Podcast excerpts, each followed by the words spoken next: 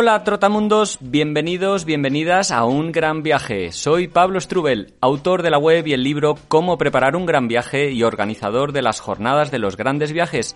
Y en este podcast quiero compartir la experiencia y aprendizajes de gente que ha hecho increíbles viajes de varios meses o años. ¿Empezamos?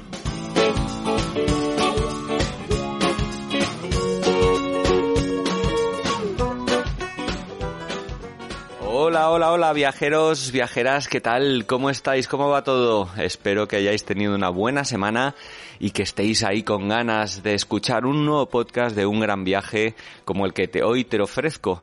Y el de hoy es un viaje, bueno, un poquito diferente, es un viaje hecho en furgoneta, eh, por tierra, saliendo desde Andorra, que es donde Ceci, Luca y José viven, y que les llevó hasta las puertas de Pakistán, o mejor dicho, hasta Irán, que fue donde se tuvieron que dar la vuelta porque ya no podían avanzar más por culpa del cierre de, fronteras debido a la pandemia. Bueno, ellos empezaron pasada ya la pandemia en 2021, pero el viaje, pues quieras que no, fue afectado porque muchas fronteras estaban cerradas y su propuesta o proyecto inicial que hubiera sido llegar hasta Mongolia, pues no lo pudieron hacer.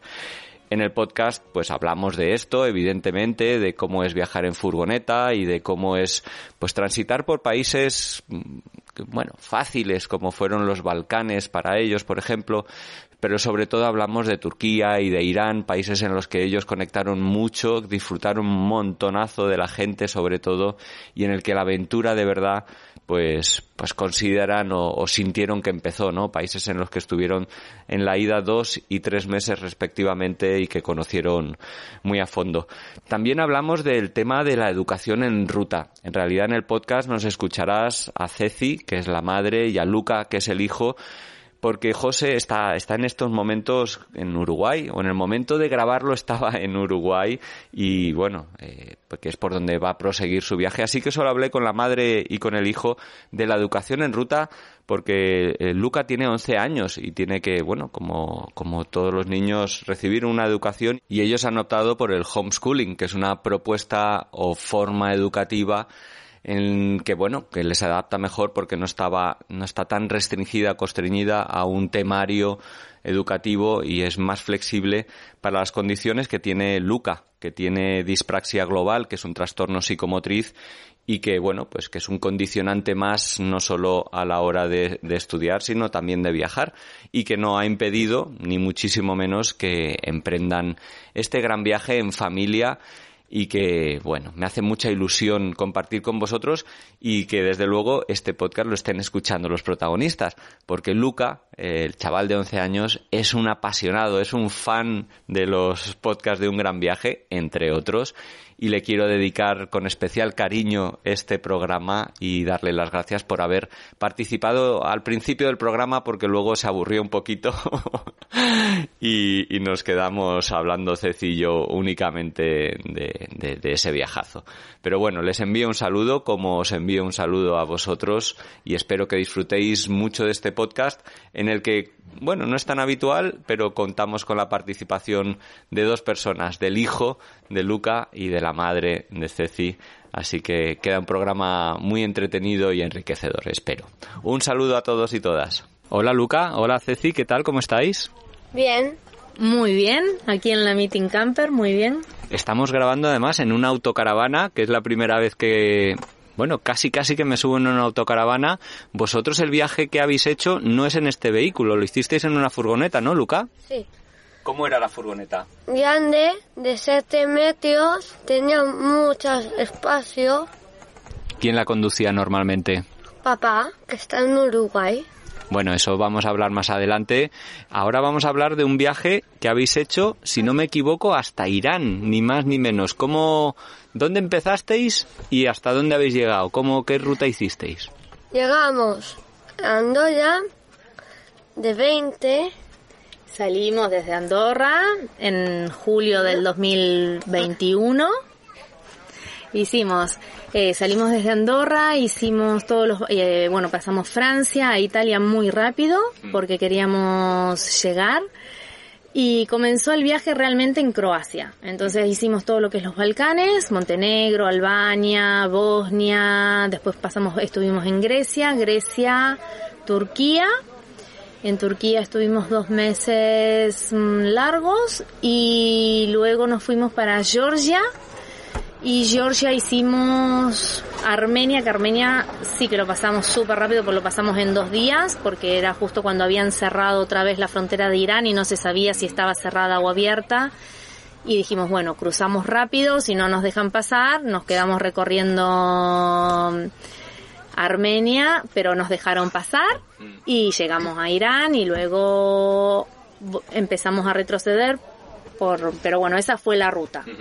¿Y de quién fue la idea? Luca, ¿fue tuya la idea de hacer ese viajazo? Sí, fue mi idea. ¿Y por qué te querías ir de viaje? Para aprender el mundo. ¿Y qué país de los que has viajado te ha gustado más? Irán. ¿Por qué? Porque tiene muchas comidas, el puri, que es pan con piedra, que es con carne, masa y no sé qué más. Y también en du, que es Ah, yogur con leche. Que eso es muy refrescante, además, en verano, que yo creo que estuvisteis en una época que hacía calorcito, eh, seguro que era bien refrescante.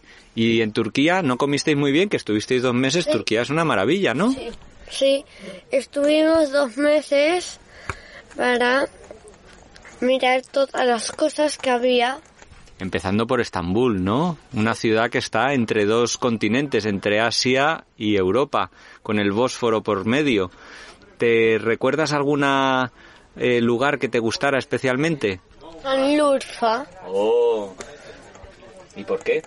porque antes había car antes el profeta Abraham era un profeta religiones tres De tres religiones, el profeta que está en tres religiones, ¿en cuál? En la judía, Islam. en el islam, muy bien, y en el catolicismo. sí, Un lugar súper histórico, muy importante. Luca, ¿y todo esto dónde lo aprendías o dónde lo has estudiado? Toda esta información.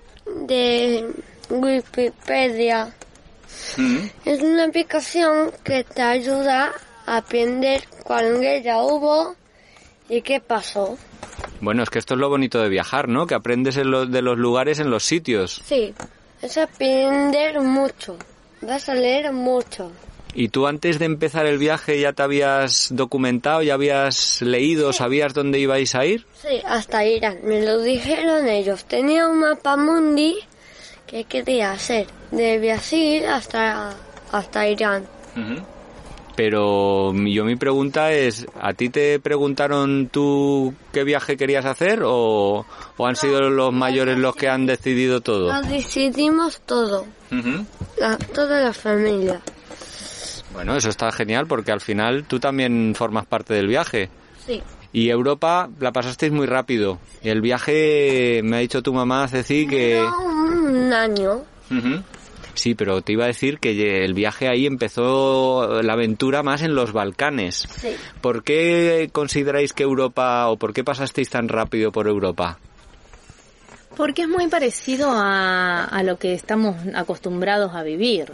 Es más que nada le queríamos enseñar a él otras culturas, más di- no otras culturas, culturas más diferentes de las que nosotros estamos acostumbrados a vivir. Simplemente por eso. ¿Y de dónde sale la idea? O sea, ¿por qué decidís emprender un gran viaje? ¿Por qué decidís iros de viaje durante un año? Eso no lo hace mucha gente. La decisión la tomamos porque mm, necesitábamos estar tiempo en familia, hacer piña en familia, dedicarnos tiempo de calidad y no el corre corre, vamos que tenemos que ir a trabajar, que tenemos que ir al cole, que y ese poquito tiempo que tenés entre la tarde y la noche y ya te vas a dormir y solamente el fin de semana o las vacaciones. Necesitábamos estar más tiempo juntos y, y conocernos más como familia y disfrutarnos. Por eso hemos tomado la decisión de- del viaje. Pero ya eres muy viajeros, entonces, o sea, era, os apasionaba viajar, porque para estar juntos no hace falta irse de viaje. No, no, no, hemos viajado. Luca comenzó a viajar cuando tenía un mes y medio, dos. Fue el primer viaje que hicimos a Cádiz por un mes y medio. Al año y medio fuimos a Cuba, eh, que estuvimos en, nos hospedábamos en casas de familia. Luego a los dos años y medio fuimos a Marruecos. Y después fuimos así. a Argentina, Después fuimos a Argentina. ¿A dónde más fuimos cuando eras en viajes así individuales? a Cuba, Sí, ¿a dónde más? Sri Lanka. ¡Hola! ¿No? Mibian y Namibia. Tanzania. Tanzania. Ujú. Y todos esos viajes supongo que los hacíais porque son cada uno en una punta del mundo, los hacíais en transporte público, tomabais un vuelo para ir al, lugar y lo recorríais. ¿Qué, ¿Por qué tomasteis la decisión de iros en furgoneta? para poder, mm, a ver, porque es- lo vivís de otra manera. No es lo mismo volar y luego a- o en transporte público. Al José le gusta mucho la fotografía. Nos gusta ver que si vemos un lugar, frenar, parar y disfrutar del lugar. Eh, nos gusta esa de la gente. nos gusta la disfru- nos gusta tener de que si alguien te invita la, la libertad que te da el vehículo propio que nosotros en Sri Lanka hicimos, fue el único viaje que hicimos en transporte público y no lo terminamos de disfrutar como aquel que dice todo. Entonces, en Namibia alquilamos un, un jeep, una pickup con dos tiendas de techo y dijimos, "Ah, volvemos y esto es lo nuestro. Sí, sí, sí. Y nos pusimos en campaña para buscar una furgoneta que tardamos tres años en encontrarla porque Andorra es muy chiquito, no, no hay mucho, no hay mucha oferta. Y cada tres meses le poníamos, porque no estaba en venta la furgoneta, y la veíamos y nosotros la queríamos. Ah, una en concreto que ya habéis localizado en Andorra. Sí. Y cada tres meses, bueno, fuimos, volvimos de Namibia un sábado, el domingo fuimos porque sabíamos a dónde estaba aparcada y le pusimos un cartelito. Si la quieres vender, llámame. Ahí va. y le dejamos nuestro número de teléfono y cada tres meses, durante tres años, le dejábamos el cartel. No fastidies. Hasta que llegó un día que nos llamó por teléfono. Dice, ¿pero qué pasa? Entonces le explicamos que era lo que queríamos hacer, que era un viaje en familia, que era nuestro sueño. Y bueno, venga, va, que se las vendo. De verdad, qué buenísimo. Bueno, esa furgoneta, ¿cómo es? Me la habéis descrito un poquito antes, Luca me había dicho una información. ¿Qué tenía tan especial para insistir tanto en esa furgoneta? ¿Tiene nombre, por cierto? Sí, tiene nombre de que yo la puse. ¿Cuál? Dino, Dino. Ah, ¿por qué Dino? porque era verde, como un dinosaurio. Ah, vale, vale. Y grande. Sí. De 7 metros. Es una Sprinter 4x4 V6. Tiene 180 y algo de caballos. eh, y más que nada por eso. Sobre todo por el 4x4, que en aquel momento no había tantas como ahora que, que se ven muchas más furgonetas en 4x4, pero en el tamaño para vivir una familia mm, y queríamos esa. ¿Y por dentro cómo es? Describídmela un poquito. ¿Cómo es esa furgoneta ideal para hacer un viaje? Con un baño, una cocina de gas, No, de diésel, de diésel. las aguas grises que están abajo del baño, Ujú. mi papi también, y el conductor a donde está ahí adelante. Y aquí tenemos el comedor y los sillones, mi sillita, mi almohadito mejor dicho, que no ve con sillita. Y después una puerta polleriza, unos, unos amarillos de madera, después dos carabolas atrás y adelante. Bueno, bueno, la describes perfectamente. Me ha faltado solo una cosa. ¿Dónde dormís? Eh, ¿Dónde están las camas? Las camas están, tenemos dos, eh, está como dividida en dos partes la furgoneta. Una es la parte de adelante, que es a donde viajamos el José y yo. Después está bien atrás de las butacas de- del conductor y del copiloto, está el asiento del Luca. En ese asiento eh, tenemos una mesa que es de quita y pon. Y ese asiento, que es a donde viaja Luca, se hace cama, que es la cama de Luca. Pero duerme a lo ancho de la furgoneta. Y después tenemos la parte de atrás, que es nuestra cama, que tiene, cuando está armada, es de 1,90 de largo por 1,80 casi de ancho. Eso es una queen size casi, realmente es enorme, ¿no? Que cuando no queremos armar la cama de Luca, dormimos los tres muy cómodamente atrás. Y cuando hay mal tiempo y queremos tener más espacio porque el José tiene que trabajar y nosotros queremos estudiar, desarmamos nuestra cama y se hace un otro comedor. Entonces tenemos dos comedores y dos camas. Bueno, acabas de decir dos cosas que me interesa profundizar un poquito más. Que tenéis que trabajar o estudiar. Cuéntame qué había que estudiar. los idiomas, las multiplicaciones, las y estas y después y hacemos homeschooling. Ah, Entonces, eh, ¿Qué, es, ¿Qué es el homeschooling para quien no lo conozca? El homeschooling es estudiar en casa. Mm. no tener ninguna base, no tenemos ninguna ningún listado de lo que tenemos que ir estudiando. Hay diferentes maneras. Tener homeschooling, unschooling, work schooling. Mm. Nosotros más es como una mezcla entre work schooling y homeschooling porque también vamos, le vamos enseñando lo que vamos viendo en el viaje. Y después el homeschooling, lectura, todo lo que sea más de, escuela, ¿no? La lectura, la escritura, matemáticas, geografía, historia. O sea, que has hecho de profe durante este año y ¿ha sido duro? ¿Y cómo os habéis organizado? Porque tú, bueno, no te he preguntado por tu carrera profesional, pero no sé si eras maestra o profesora. No, no, no, no. Eh, solo soy profesora de Luca. eh, no, yo soy técnico en turismo y nunca he trabajado en turismo. Eh, después me puse por cuestiones de la vida administrativa contable. Y desde antes de salir de viaje con, ya empecé a hacer, a buscar cosas para, para ir explicándole más al Lucky y tal. Y ahí, bueno, y fue surgiendo y la verdad, al principio la, tengo que reconocer que los primeros dos, tres meses fue muy duro porque él no quería, a mí no me veía como maestra, me veía como madre. Eh, no era como que no estaba todavía en situación como para estar aprendiendo. Pero después poco a poco se fue todo como fluyendo y al principio queríamos hacer tres horas más o menos de estudio y dijimos, no, esto no puede ser. horas. No. Entonces dijimos, bueno, menos horas, pero todos los días. Ah, Entonces todos los días es un poquito, para que no pierda la continuidad. Y es rutina, desayuno, estudio y se abre la puerta para visitar. Para salir. Y los días que hacemos carretera, ese día no se estudia.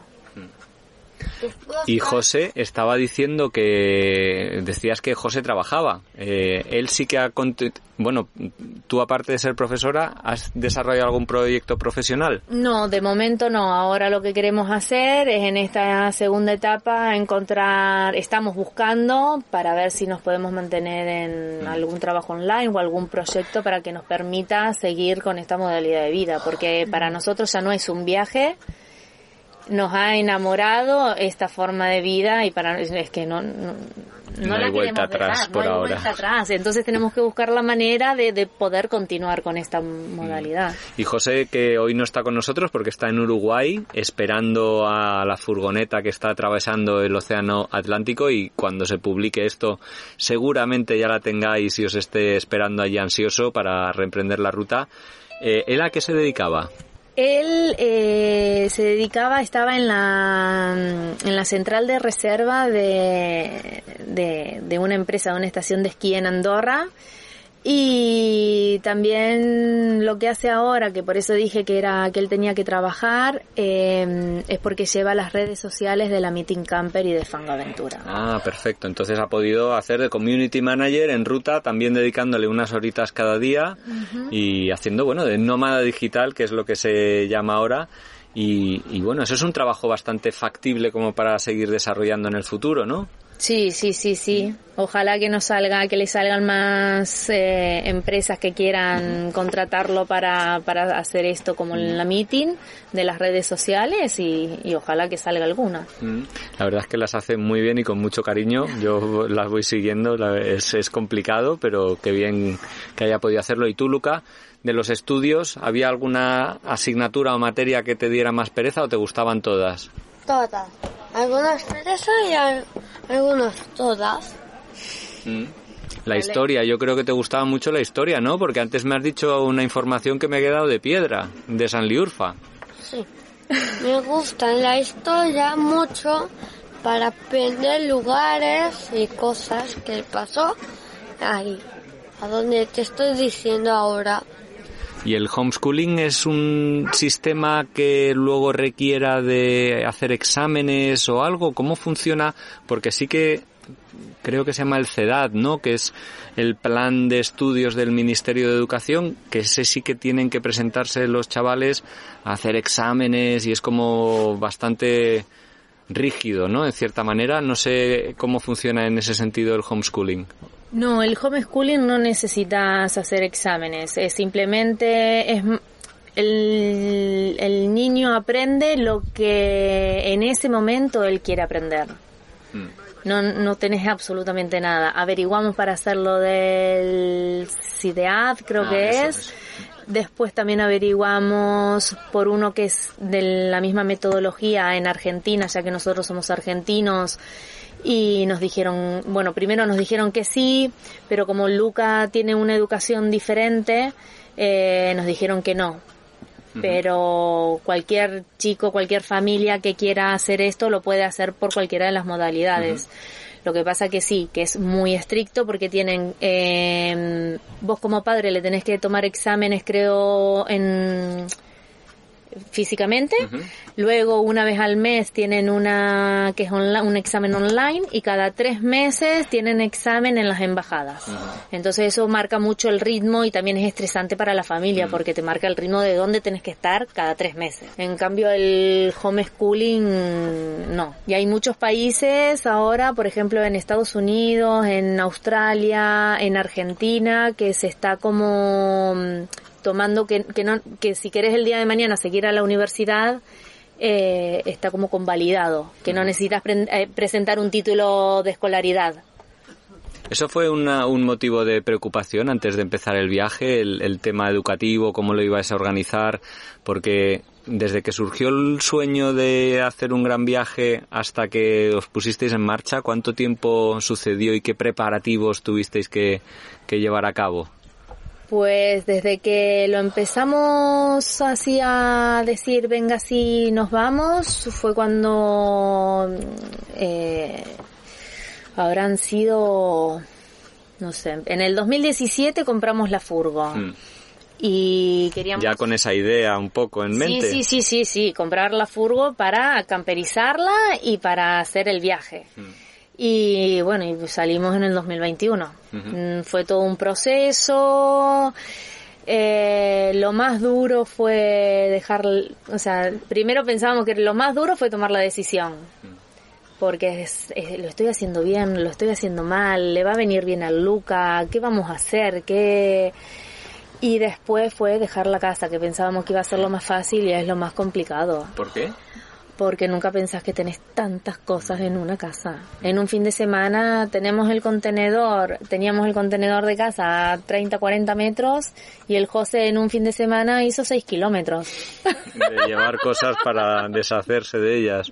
Porque la casa que teníais allí la estabais en alquiler, tal Nosotros vez. estábamos en alquiler. ¿Y qué habéis hecho con todas las pertenencias y cosas que teníais? Regalamos, vendimos, tiramos, mm, donamos, eh, guardamos lo, más significativo, está todo guardado en cajas, pero el resto fue un desprendimiento importante. Porque ahora en estos meses, digamos, el viaje continúa, ahora va a continuar por América. ¿Contempláis volver a Andorra o es un... No Estamos para volver a Andorra. ¿Pero a ti te apetece volver a Andorra? ¿Te gustaba vivir ahí? No me gustaba. ¿Y entonces? Sí, pues sí me gustaba, pero ahora no. ¿Y qué es lo que te gusta ver? Viajar. Me gusta ver viajar. Pues qué guay. Bueno, eso es lo que estáis haciendo en estos momentos en la, en la furgoneta. Entonces en Andorra lo que os queda es algunas pertenencias en algún no, en un armario no, ¿cómo se llama? En algún trastero y, poquito más porque el resto estará en la furgoneta, vaya, es lo que tiene convertirse en, nómadas. Con el trabajo, ¿cómo lo hicisteis? Eh, ¿Lo habéis dejado una excedencia? Porque eso también yo creo que es una preocupación. Eh, el José pidió una excedencia y se la dieron eh, cuando, o sea, y se tenía que reincorporar ahora el 1 de junio. Mm. Y después, bueno, eh, se charló y se, se, llegaron a una salida en común, ni para uno ni para el otro, y, y ya está. Y yo en su momento renuncié a mi trabajo, pero en mi trabajo, porque yo era única, o sea, estaba trabajando que era la, la, única externa de la familia, sería en donde yo trabajaba, entonces no me podían dar una excedencia porque no me podían guardar el lugar. Mm. Pero bueno, así mismo eh, me dijeron, bueno, te esperamos un año, no vamos a tomar a nadie durante un año, te esperamos y ahora los llamé por teléfono y que me voy a América. Mm. y, ya está. Eh, ¿qué, ¿Recuerdas en aquellos meses previos qué cosas os preocupaban más de ese nuevo, bueno, de ese viaje y de lo que ahora es un nuevo estilo de vida? Mi gran preocupación era si realmente, pues claro, uno dice, sí, dejo todo y me voy a viajar, pero no es tan fácil el viajar, porque no sabes si te va a gustar, si vas a estar cómodo dentro de una furgoneta, mm. eh, la relación humana también lleva todo un proceso de, de, que te tenés que ir acomodando.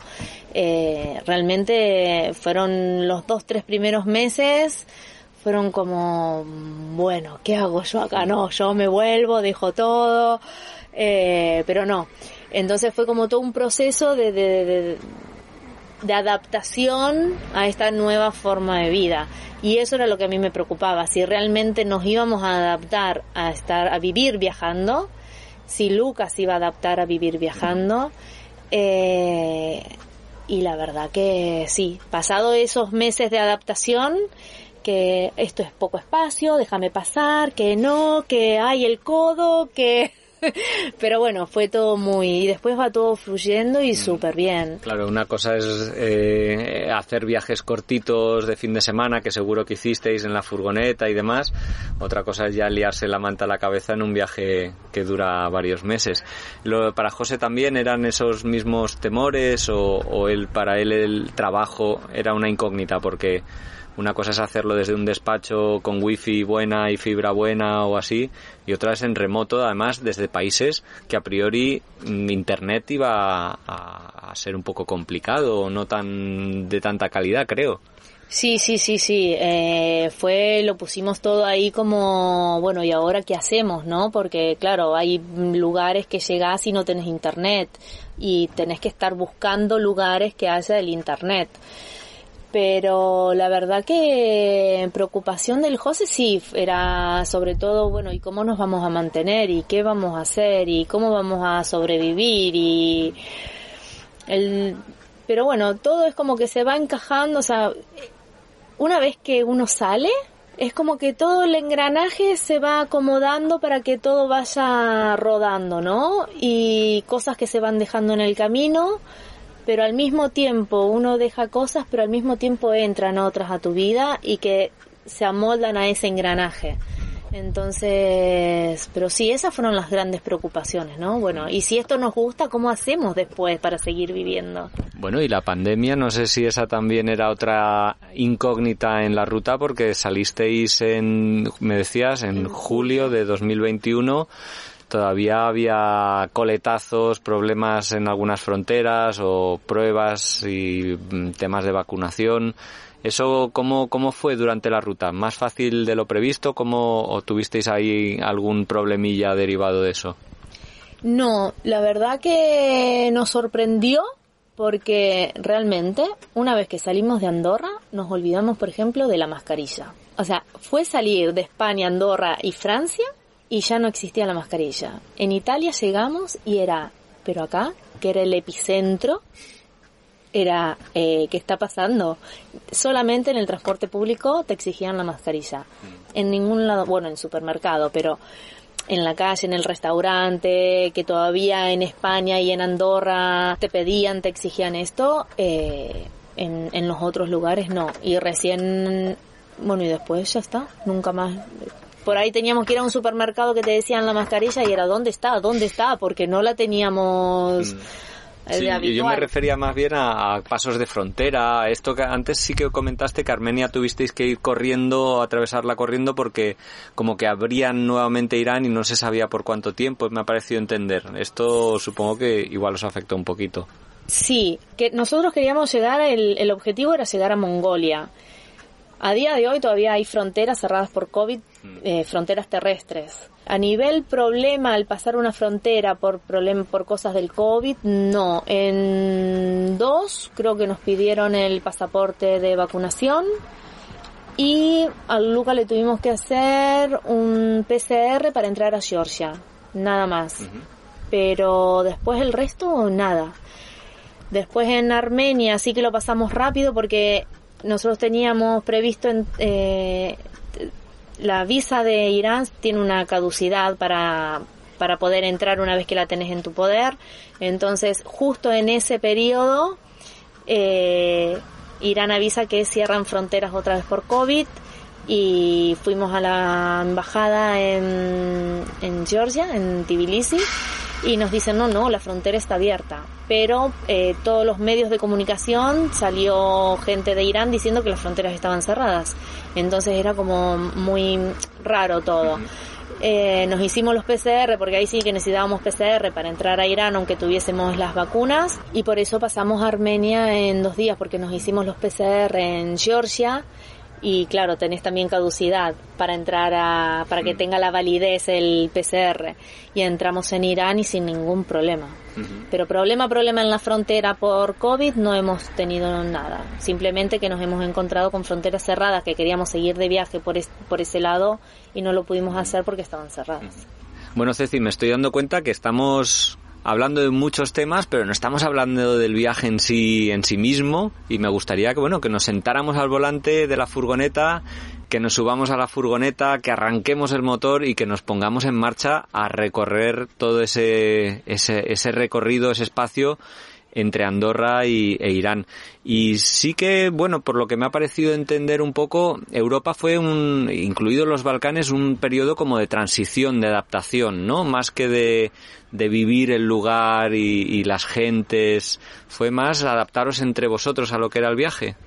Sí, Sí, para mí fue todos esos primeros meses, desde que salimos de Andorra hasta que llegamos a Turquía, para mí fue como un periodo de adaptación a nivel familiar, a vivir en la furgoneta y era como que yo no estaba preparada para eh, empezar a recibir o a tener experiencias y, y fue llegar a Turquía y ahí fue, bueno, ahora que me empiecen a pasar cosas. Y la verdad que fue maravilloso porque mm, al estar receptivo em, podés empezar a abrirte al mundo, ¿no? Bueno, en cualquier caso, salisteis en julio, llegasteis aproximadamente septiembre-octubre a Turquía, octubre creo que me decías, tres meses que estuvisteis recorriendo Europa sin prisas y a vuestro ritmo. Sí que hay algún país que me ha parecido escucharte en alguna ocasión que te gustó especialmente, como por ejemplo Albania. ¿Qué, qué tenía de especial ese país? Que te digo que a mí me apetece muchísimo, no conozco los Balcanes. Eh, el problema fue que, por ejemplo, todo lo que fue Croacia, Montenegro, estaba a petar de gente. Mm, Entonces era verano, recién todo el mundo que parecía que se habían desbocado porque les abrieron la jaula y toda la gente salió después del confinamiento. Entonces era como que había muchísima gente por todos lados y ahí esa sensación de libertad, de vivir en furgo y de todo eso que tenemos idealizado, no lo podíamos hacer hasta que llegamos a Albania. Albania es un país maravilloso. llegamos a una playa, aparcábamos la furgo en la playa, prendíamos el fuego, teníamos el mar, eh, una, iban, eh, comenzaban a llegar furgonetas, iban y venían y alguien te decía, mira que me voy al supermercado, necesitas algo, Eh, sí, un kilo de tomate. Bueno, entonces volvía, entonces ya le guardabas el lugar a esa furgoneta que se había ido al supermercado. Era como un, un ambiente más amistoso. Y eso es lo que nos enganchó en, en Albania. Tiene Albania que tiene de todo, tiene montañas increíbles, tiene mar y esa van life, ¿no? Ese compañerismo. Supongo, ¿conoceríais a otras familias también viajando en furgoneta o, era algo raro de ver? Nos hemos, realmente nos hemos sorprendido de la cantidad de familias viajando, mm. de la cantidad de solteros, o sea, bueno, o que estaban en pareja, pero que al mismo tiempo estando en pareja viajaban solo un periodo. Y mucha gente, mucha familia y mucha persona individual viajando. Nos ha llamado mucho la atención eso porque realmente no lo esperábamos, ¿eh? Bueno, después de esos tres meses, como decíamos, que tardasteis en llegar a Turquía, empieza la aventura, entráis ahí cruzar la frontera ya se nota otro ambientillo, ¿no? Entráis en un país musulmán famoso por la hospitalidad. No sé cómo os recibió a vosotros y, por qué esa sonrisa que se te ha puesto en la cara cuando has dicho Turquía. ¿Qué, tiene ese país tan mágico? Estuvisteis dos meses, ¿no? De, de ida allí. Sí, estuvimos dos meses y la verdad que fue ya el, en el cruce que tuvimos que agarrar como un barquito, era como una balsa que tuvimos que agarrar para llegar a, la otra, o sea, de Albania a Turquía. Eh, pues hay que cruzar un río y es una balsa. Ahí ya coincidimos con otra con un matrimonio viajero y ya eso fue como bueno vamos juntos pero después ya nos separamos y fue entrar a Turquía y decir wow qué maravilloso que es todo esto fue una sensación de, de, libertad, de, de, qué mágico que es todo. Eh, la gente, ya la gente te, te sonríe por la calle, intentan hablar tu idioma. Eh, con Luca todo el mundo le regalaba cosas a Luca. Eh, no sé, maravilloso, mm. maravilloso. No hemos mencionado nada, pero Luca nos ha dejado, se ha aburrido cuando escuche esto, porque él es un fan de, de, un, de los podcasts de Un Gran Viaje y me ha hecho mucha ilusión conocerle. Eh, Luca, te envío un saludo allí cuando estés escuchando esto. Eh, ¿qué, ¿Qué tal fue su relación eh, en los diferentes países? Porque no sé si casi, bueno, no, por vez primera no, porque habíais viajado mucho, pero estaba en contacto con chavales de otros, con otros idiomas, otras culturas. ¿Qué tal fue de, fácil eh, relacionarse con otros chavales? La verdad que muy fácil, mm. porque no hay idioma, no hay una barrera idiomática para, para los niños. Ellos juegan mm, y se hacen señas, juegan, eh, vení que te invito. Entonces, después en, en Turquía eh, coincidimos con una familia turca que estaban de fin de semana acampando y automáticamente fue vernos llegar a nosotros en el Valle de Hilara, creo que fue, fue automáticamente el José dio vuelta la llave para apagar el motor y ya estaba el niño tocándonos la puerta, trayéndonos comida. Invitándonos a jugar al fútbol, al Luca, y después ya nos pusimos todos los padres a jugar. Fue algo mágico que no te lo esperás. Y, el Luca automáticamente cuando nos despedimos eh, agarró un, un, juguete de él y se lo regaló al chico que lo había venido a invitar a jugar al fútbol. Entonces como que eso es maravilloso. Mm, qué guay. Y con las familias el contacto era fácil. No sé si de otros viajeros he escuchado que incluso invitaban a dormir a las casas, a comer. ¿Cuál fue vuestra experiencia o relación con las familias turcas? La verdad que la, primera vez que alguien nos invitó fue, estábamos en, en, el, lago Tus y estábamos buscando un lugar para ir a lavar la ropa y aparcamos la furgo en la plaza, en la típica plaza del pueblo y yo me bajo con la bolsa para buscar a ver si había algo, alguna tintorería o algo para lavar y cuando vuelvo a la furgoneta no había nadie. Digo, ¿dónde están? Digo, pero si los dejé aquí hace un minuto. Y ahí estaba José que sale de un local y dice, no, es que vino el señor del local, me abrió la puerta y que bajemos, que entremos, que nos invitaba a tomar el té. Entonces entramos, le digo, ¿y el Luca dónde está? No, el Luca se lo llevó al negocio de las no me acuerdo qué era, de una zapatería o no sé qué era, que lo conocieran porque claro, es de, son argentinos y no sé qué, vale. Al rato vuelve y la señora me dice, pero ¿qué te pasa? ¿Qué necesitan? ¿Los puedo ayudar en algo? Y ellos tenían una tienda de ropa. Y le digo, sí, mira, estoy buscando, estamos buscando un lugar para lavar la ropa.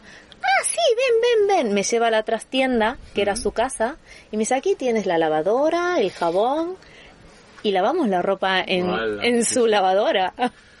Qué guay. Y mientras lavaba, mientras la máquina funcionaba, no nos dejaron salir de, de su casa sentados a comer y después nos regalaron pan, tomates de su huerto, hizo venir a su hijo que estaba en el huerto que nos trajera cosas del huerto. Es una maravilla. En otros países eh, que vinieron posteriores como Georgia o Armenia, eh, ¿sentisteis la misma hospitalidad? ¿Fue la relación humana fue igual de intensa, se podría decir? Eh, no, no, es más fría, pero así todo tuvimos, en Georgia nosotros alquilamos una casa por un mes en la Godeki y nuestros vecinos eran divinos, realmente, porque a uno íbamos y le comprábamos los huevos, al otro íbamos y le comprábamos el queso, a otro íbamos y le comprábamos el vino, que todo lo hacen ellos en sus casas, a otro la verdura y los encurtidos y después terminaban, el, había un vecino que terminaba todos los días en el sofá de casa charlando con nosotros. Y a la hora que sea él aparecía y dice, ay no, no, bueno yo no molesto y se quedaba con su móvil en nuestro sofá con nosotros aunque no hablara porque no hablaba inglés, teníamos el traductor porque hablaba ruso nada más, entonces era como así muy, pero muy lindo, muy lindo y a día de hoy tengo contacto con, con, con Ansur. Sí, yo la Georgia a mí me encantó. Lo, por su gente es verdad que al principio era un poco como distante, pero les duraba ahí 10 segundillos, media, 30 segundos y ya puertas abiertas, invitaciones a alcohol, a chacha, anda que no beben allí en Georgia, Dios mío. El José tuvo una experiencia con la chacha. Sí, ¿por qué? Porque estábamos en Batumi y en un parking y estaba el cuidador del parking que estaba ahí bebiendo chacha. Y, y, me, y, el, y yo estaba hablando por, por WhatsApp con una amiga mía y veía el globito del José que me llamaba y que llámame, llámame, llámame. Y yo digo, pero si estás acá al lado, vení, tócame la puerta, entra, ¿qué necesitas? Y era, llámame por favor y sacame de acá porque no puedo tomar más chacha. Chacha, para quien no lo sepa, pero seguramente se intuye, es un aguardiente, pero potente, potente, que muchas veces hacen en sus propias casas y que yo recuerdo era como, eh, así como en Turquía te ofrecían un tecito en cualquier lado, allí la, la chacha hasta de desayuno, ¿no?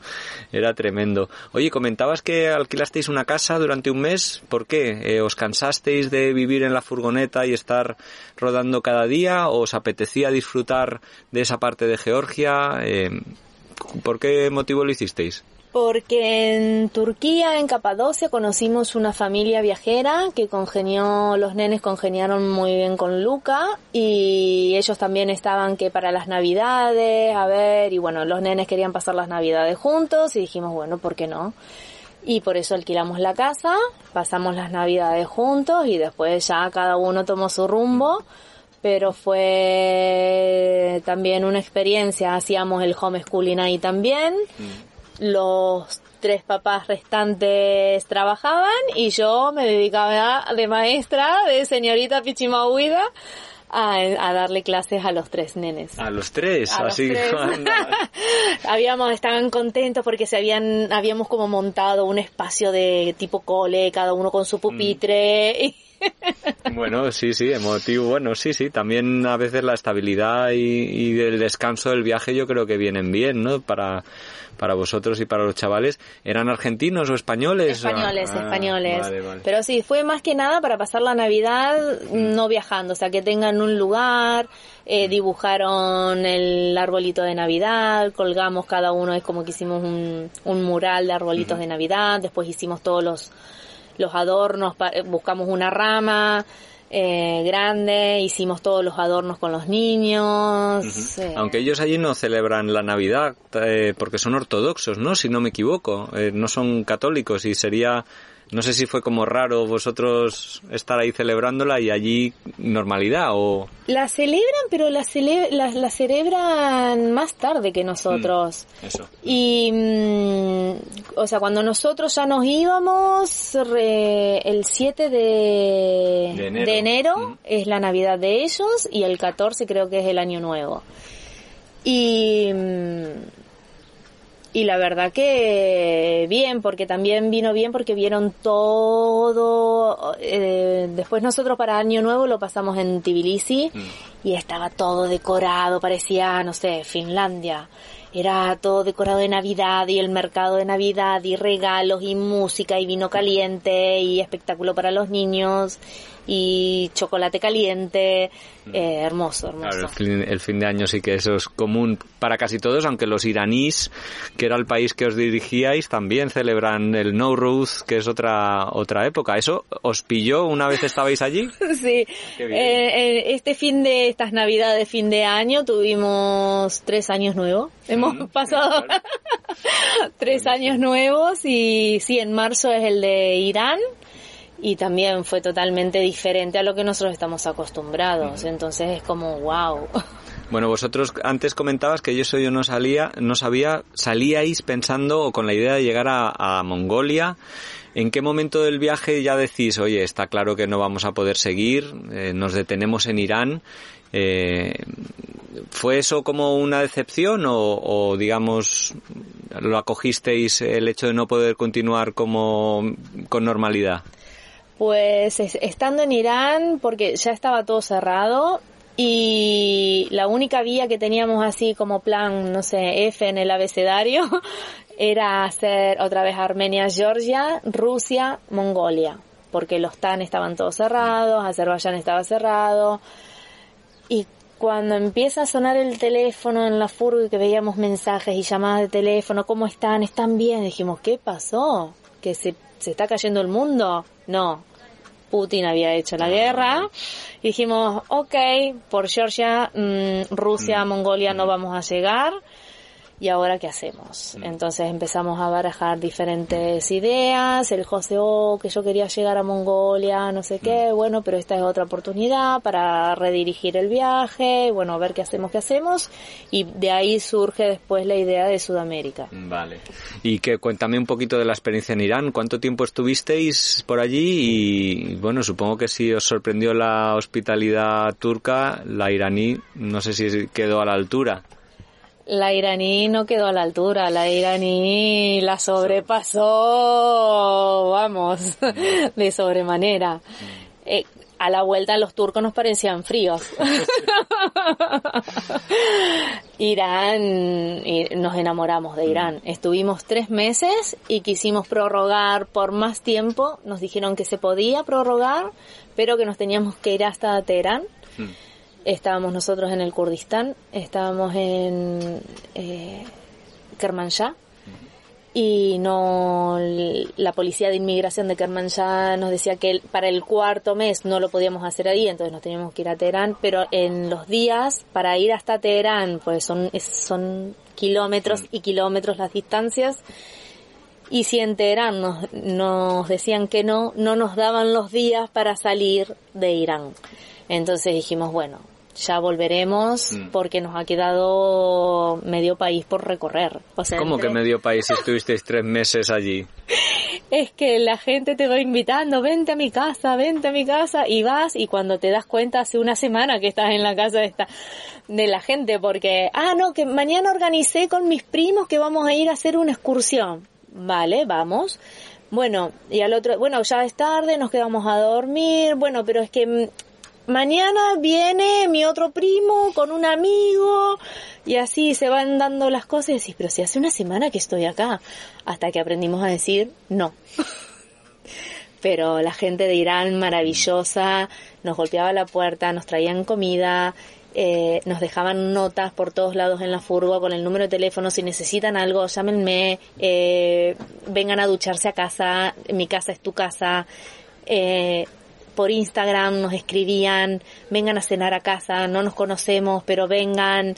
Y pero Qué locura. Una locura. Y, y, una noche estábamos aparcados en un parking y, y, no paraba de venir gente a mirar la furgoneta y dijimos, eh, ¿cómo hacemos? Hasta que un, no, me acuerdo quién nos dijo, háganle sacar los zapatos al entrar a la furgoneta y ellos se van a dar cuenta que la, esto, esto es tu casa. Ah, claro.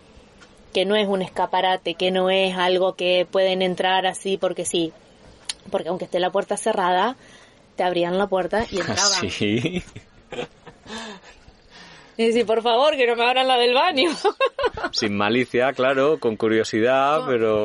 Tienen muchísima curiosidad, aman al turismo, mm. lo aman, lo cuidan, lo miman, pero claro, después tenés esta, esta contrapartida, pero que no es ni molesta ni mucho menos, simplemente es que eh, esto es mi casa.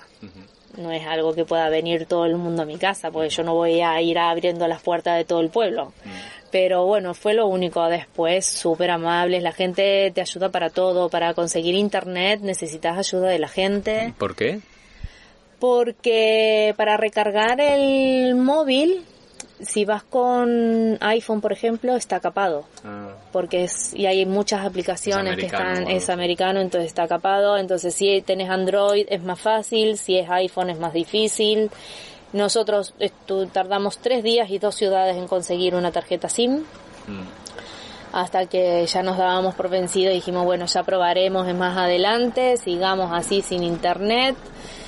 Y en ese momento aparece un taxi que nos pita y hola, ¿qué tal? Todo en inglés, que necesitan ayuda, lo típico, ¿no? ¿De dónde son? ¿Necesitan ayuda? Sí, necesitamos comprar internet.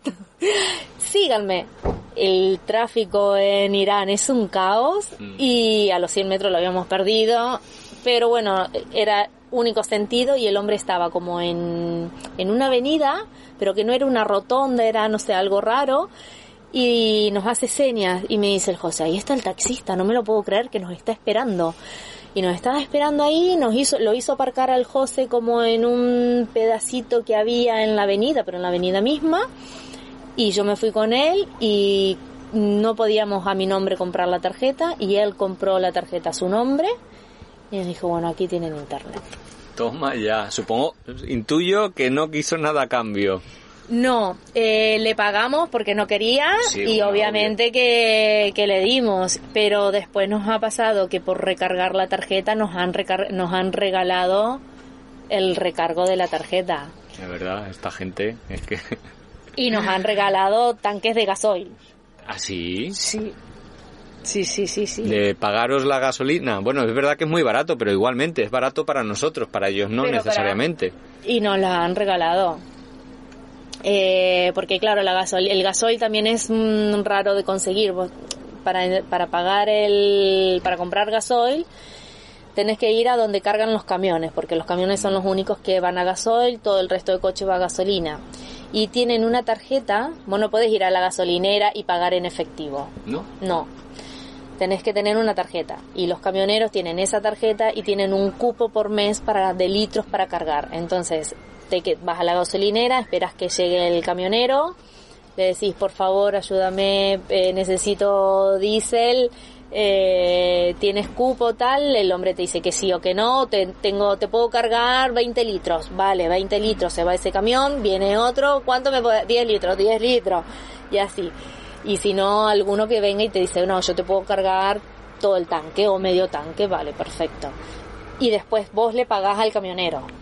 Pero muchos camioneros no te quieren cobrar y te dicen gracias por venir a mi país. Eh, ¿Por qué vienen a Irán? con la mala publicidad, la mala propaganda que tiene, ¿no? y están muy interesados en eso, en que por qué la gente quiere ir a Irán a conocer y por qué, qué, qué por qué estás acá viajando. Les llama mucho la atención eso. ¿Tuvisteis eh, dificultades a nivel burocrático por el hecho de entrar a Irán por circular por ahí? ¿Tuvisteis que ponerle la matrícula iraní, o sea, o algún seguro especial? ¿Cómo fue el entrar allí? Porque además creo que hace falta el carnet de pasaje. Sí, hace falta el carnet de pasaje, que nosotros lo teníamos desde Andorra. Después la entrada nos quedamos, porque bueno, en Armenia eh, pasamos cuatro controles de frontera de Armenia. El primero pasamos el Luca y yo caminando y el José con la furgo no lo dejaban pasar.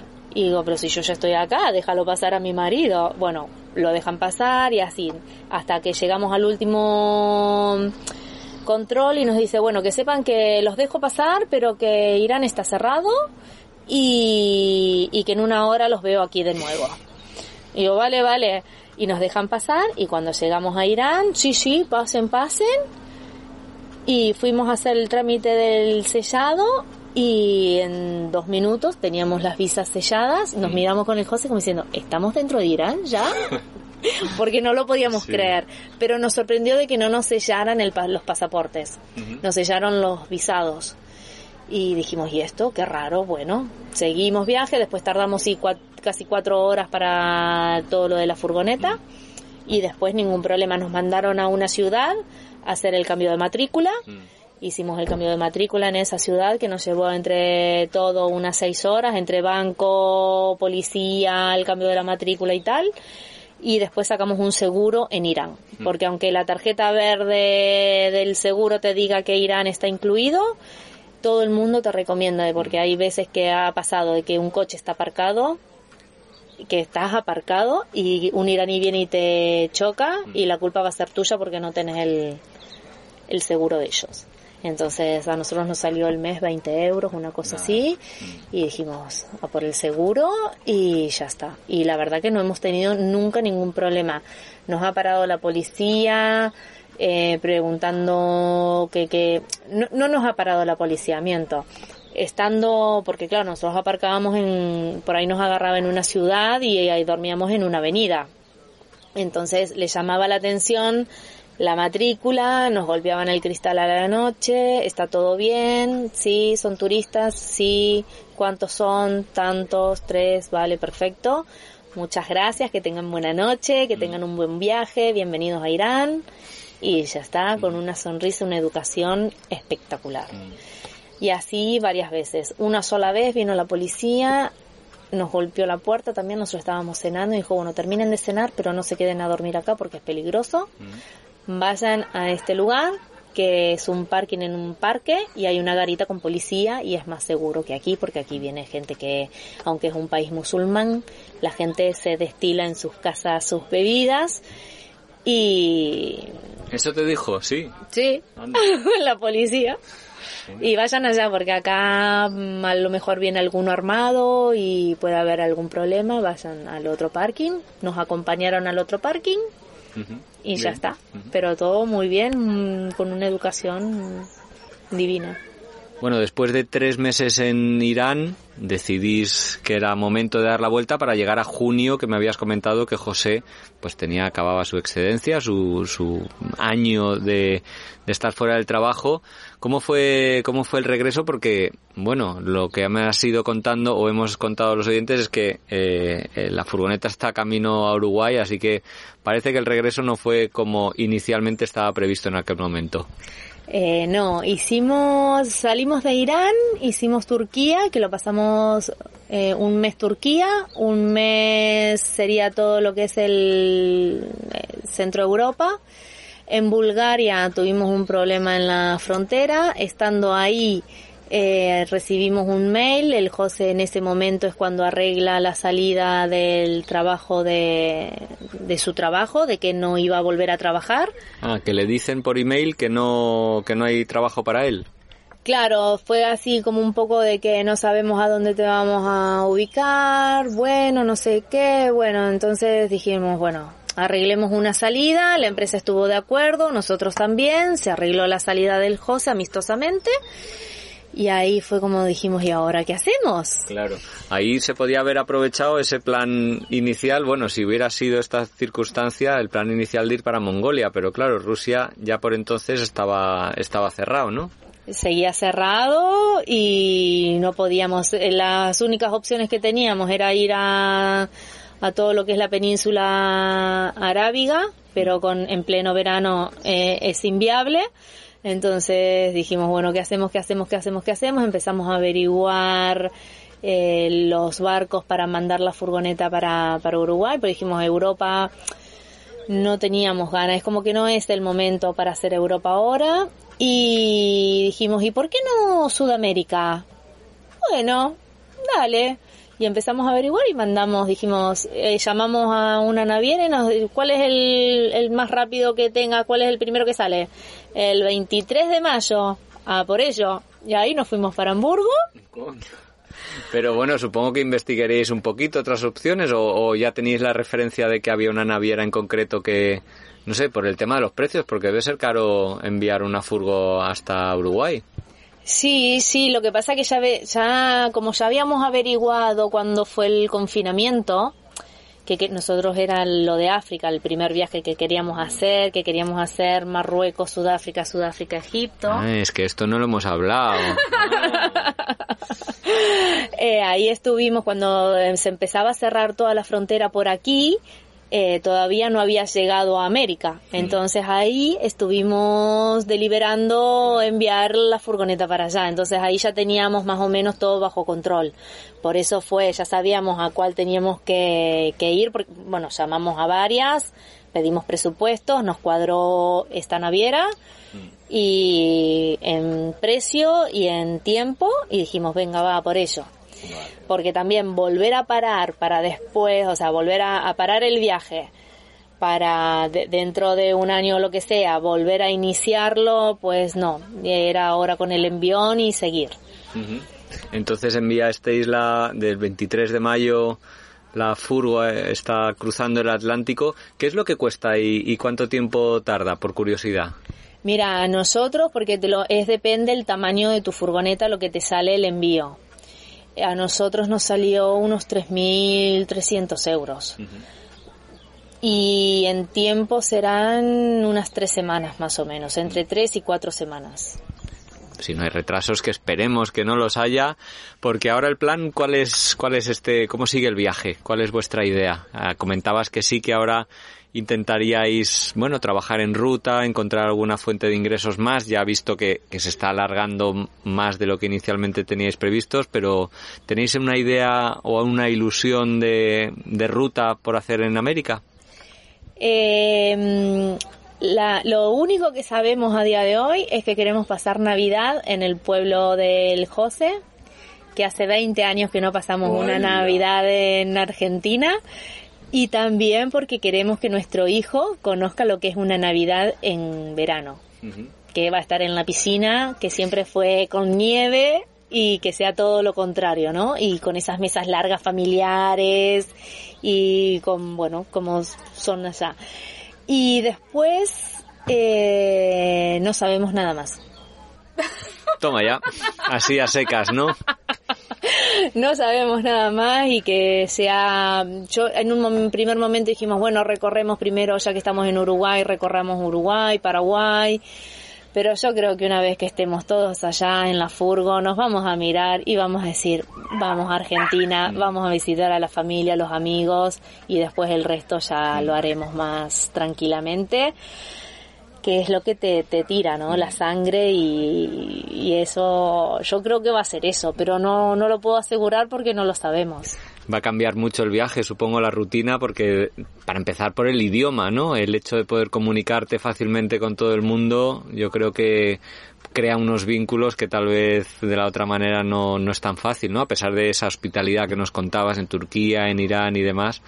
Así que bueno, se abren nuevos caminos, nuevas emociones y nuevos momentos por delante. ¿Cómo vamos a poder, bueno, supongo que tenéis redes sociales y me gustaría preguntarte si, bueno, para alguna familia que esté escuchando esto o, bueno, o gente que le guste saber más de, vuestro, de vosotros y de vuestros viajes, ¿cómo podrían seguiros? Tenemos tres cuentas. Hoy va. ya. tres cuentas. Una es la de mm, Dando Vueltas Fotos, que es eh, del José, que es la que es, como el, todo lo de fotografía está basado en eso. Después está Dando Vueltas.van, que es la de la familia y de nuestro viaje. Y después está mamá guion bajo en guion bajo ruta, que es la mía que es a donde pongo más cosas del homeschooling, de la comida, del día a día, de, más de, todas estas cosas, de educación. ¿Qué consejo, ahora que dices esto, algún consejo, alguna idea para madres y padres que quieran empezar a viajar con sus hijos?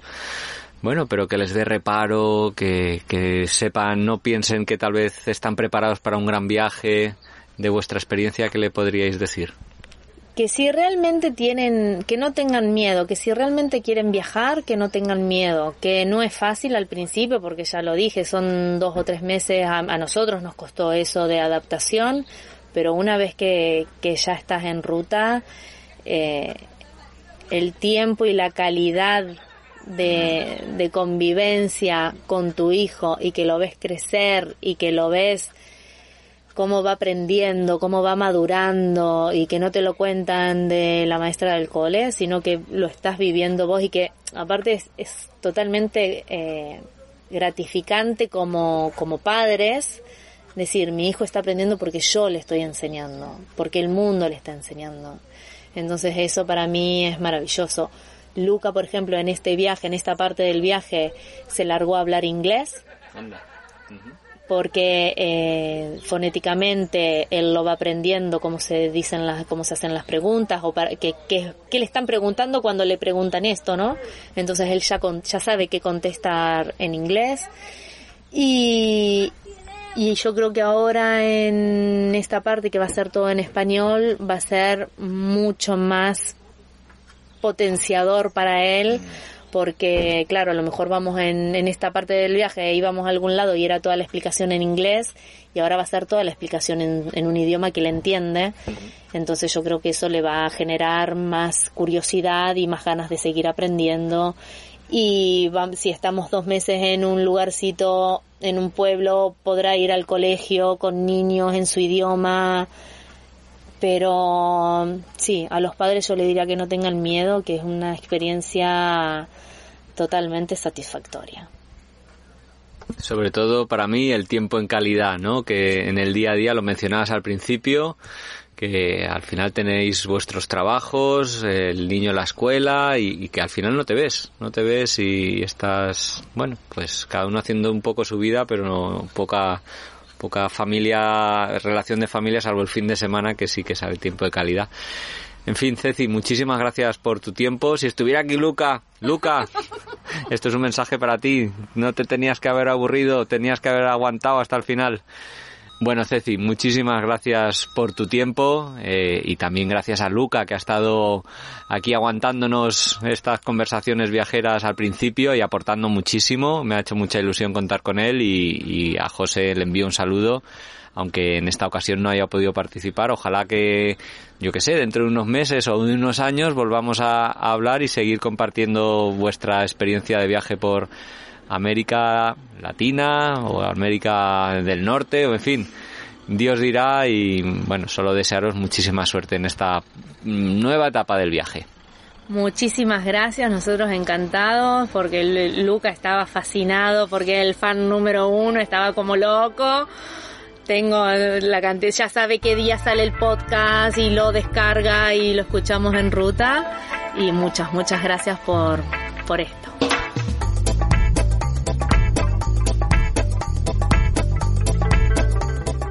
Y esto ha sido todo por hoy. Os quiero dar las gracias por haber escuchado hasta aquí. Si os ha gustado mucho, compartidlo, dadle al like o, bueno, poner cualquier comentario que os parezca relevante porque eso nos da mucha energía y ganas de seguir adelante con este proyecto.